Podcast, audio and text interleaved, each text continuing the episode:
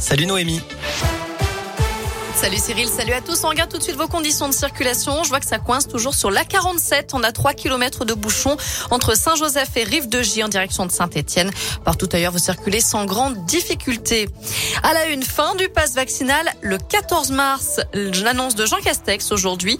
Le Premier ministre invité du journal de 13h de TF1 a confirmé qu'à partir de cette date, les Français pourront de nouveau aller au resto, au ciné ou au théâtre sans apporter la preuve de leur vaccination contre le Covid.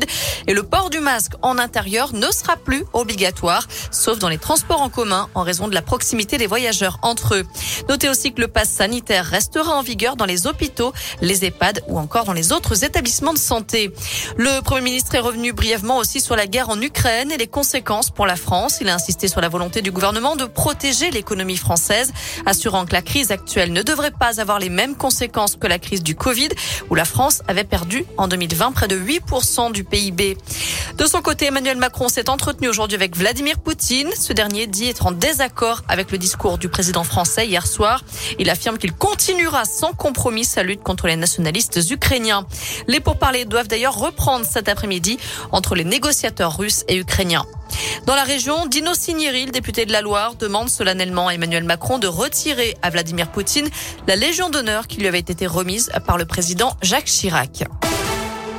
En Haute-Loire, un drame évité de justesse mardi. Un homme présenté comme fragile psychologiquement était porté disparu après avoir quitté son domicile du Mazet-Saint-Voix avec des idées noires. Finalement, les gendarmes l'ont retrouvé enfermé dans les toilettes d'une entreprise à Coubon. Il venait de se donner un coup de couteau au niveau du cœur. La victime a été transportée à l'hôpital dans un état grave, mais ses jours ne sont pas en danger. On reste en Haute-Loire avec cet exercice attentat-intrusion. Il a eu lieu ce matin dans les écoles, les collèges et les lycées d'Issingeau. Un exercice bref, désormais terminé pour acquérir les bons réflexes en cas de situation exceptionnelle, bien sûr. Les recherches se poursuivent autour du col des Goules dans le Puy-de-Dôme pour tenter de retrouver l'homme de 47 ans porté disparu depuis dimanche. 18 gendarmes et sapeurs-pompiers sont mobilisés depuis ce matin entre Saint-Tour-les-Roches et Orsine. Je rappelle que la voiture de la victime a été retrouvée lundi sur un parking à l'entrée d'un chemin de terre. Enfin, sans surprise, Emmanuel Macron annoncera sa candidature à l'élection présidentielle ce soir.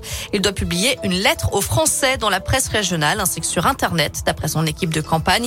Une campagne bien perturbée par la crise en Ukraine notamment qui sera l'une des plus courtes jamais effectuées par un président sortant. Je rappelle que le premier tour, c'est dans 38 jours.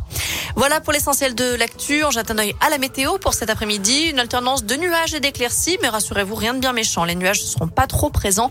On profite encore du soleil tout au long de la semaine normalement. Euh, demain, ce sera du soleil et du ciel bleu et on devrait avoir un très beau week-end.